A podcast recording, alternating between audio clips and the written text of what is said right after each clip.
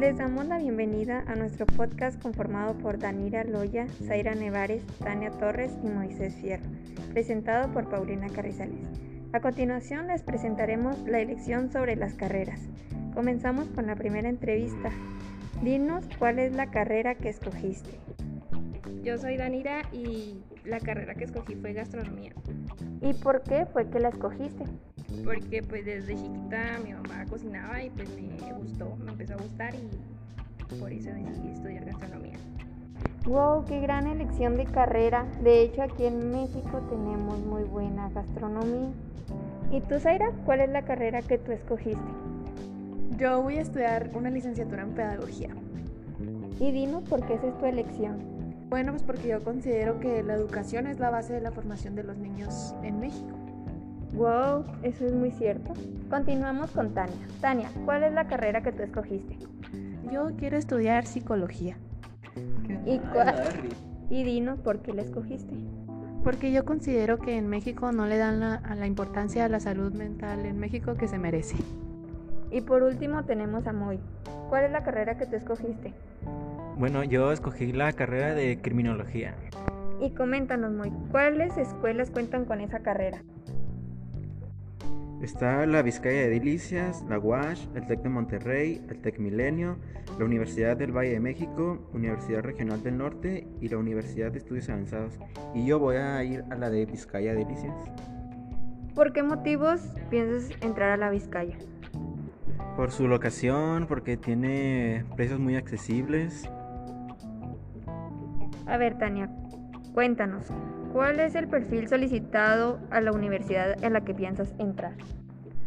Tener vocación de servicio, poseer sensibilidad hacia los problemas sociales, capacidad para escuchar las necesidades de una persona y facilidad de relacionarse interpersonalmente.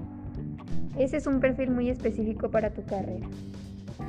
A ver, Zaira, ¿tú dirías que existe amplio campo laboral para tu carrera? Sí, yo diría que sí. Eh, yo considero que existe más campo laboral para las carreras de medicina, pero también para mi carrera existen varias opciones. Por ejemplo, bueno, pues egresando de, de, la universidad, de la carrera de pedagogía, podría yo trabajar de formadora y asesora pedagógica, investigadora sobre los fenómenos del aprendizaje y la enseñanza, podría ser orientadora personal, académica y familiar, diseñadora de materiales educativos, directora de centros socioeducativos y maestra de, no sé, primaria, secundaria, claro. De verdad que es extenso ese campo y es muy interesante. Oye, Moy, ¿y existe examen de admisión para entrar a la Vizcaya? No, no hacen examen de admisión, por lo que se me facilita ingresar a esa universidad. Eso es demasiado genial.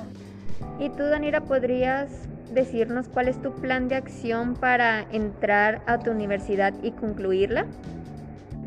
Eh, pienso en tener un empleo temporal y en obtener una beca académica para poder solventar los gastos de la escuela. Continuamos con Zaira. Zaira, ¿podrías decirnos cuál es el impacto social, económico y ecológico de tu carrera? Bueno, pues la figura del docente es importantísima en todas las sociedades porque en ellas y en ellos confiamos una parte fundamental de la educación de nuestra infancia. Los maestros transmiten valores, aspiraciones e inspiraciones. En el ámbito económico, la educación determina los ingresos, las tasas de ocupación, desempleo y otros factores de impacto económico. Y en el ecológico, pues yo pienso que las maestras forman a los niños y les fomentan el cuidado del ambiente. Tania, ¿tú podrías decirnos cuál es, cuál es el campo laboral aquí en México para tu carrera? Un psicólogo puede trabajar en consultorios, escuelas, hospitales, empresas, asociaciones civiles, civiles y en el área jurídica. Esas son muchas áreas muy interesantes. Moy, ¿tú podrías también comentarnos cuál es el campo laboral que en México hay para tu carrera? Hay de secretarías de seguridad, Procuradurías de Justicia, Policía Federal Ministerial, Agencias Estatales de Investigación, Procuraduría General de la República, Procuradurías Generales de Justicia, Secretaría de Seguridad Pública y Comisiones de Derechos Humanos Nacional y Estatales. Bueno, con eso concluimos este podcast. Muchas gracias.